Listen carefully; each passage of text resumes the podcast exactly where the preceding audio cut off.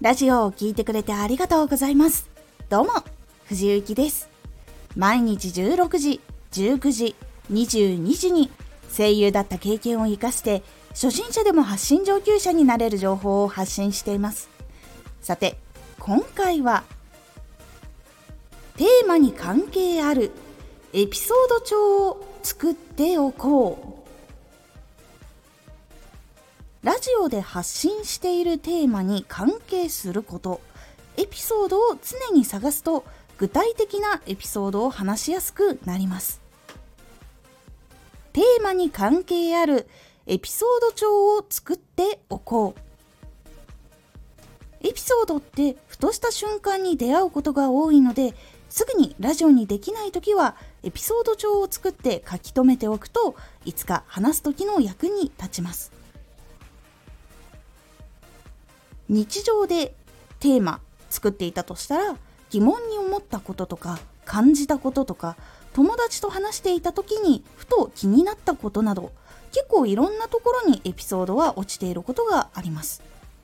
他にも同じ活動をしている人のブログとか発信から気づいたり思ったり思い出したりすることがあるのでそういうのもメモっておくといいです。エピソードっていうのは例えば電車に乗ろうとしていた時にたまたま杖をついていたおばあさんがいて結構降りるのも乗るのも結構人が多くておろおろしていた時に一人の会社員の人がこれから出社っぽいんだけどもその少しの時間でも立ち止まってその杖をついていたおばあさんを席まで案内していた。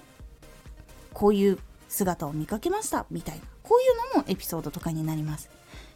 で例えばラジオ発信とかをテーマにしていて逆にあるエピソードとかだとしたら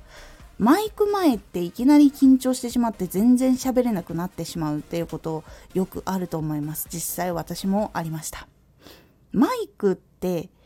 なんか知らないけどいつもと違うものっていうのがあるからこそなんか意識してしまってなんかちゃんと喋んなきゃとか声出さなきゃとか本当に入ってるか分かんないみたいな感じになって不安になったりしてさらに喋れなくなってしまうっていうことが実際に私もありました。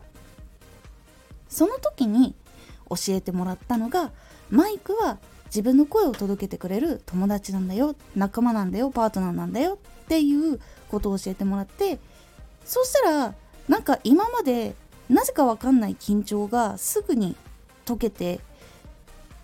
ちょっと友達と話すに近い感じでマイクに向かって喋ることができて実際にそれを聞いてみたらすごくいい感じに撮れていたっていうことが実際にありました。なので結構緊張する方におすすめしてるのはマイクは自分の声を届けてくれるパートナーなんだよっていう風に言うようにしています。っていうこういう感じの一つの自分の経験とか感じたこととかそういうことが含まれている話っていうのがエピソードになります。一つのテーマを話す時にリアルな経験とか感じたことっていうのを伝えるとすごく相手にも届きやすくなります。これ情報だけよりもエピソードが入ってた方が届く率は高いっていうのが結構多いです。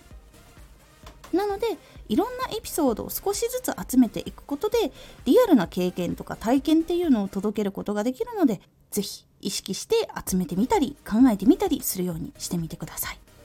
これはやっぱりリアルで自分が体験したっていうことがいいので嘘はダメですなのでできるだけ自分が感じたことそういうものをメモしたりするようにしてください。それだけでも大きく説得力とかも変わっていきますので悩んでいる方エピソード帳を作るのを意識してみてください。今回のおすすめラジオ。テーマの3つの理由を少し考えてみよう。テーマを決めて3つ理由を考えた。とするその次にその3つにちょっと色をつけてあげることで聞きやすさっていうのが変わるっていうお話をしております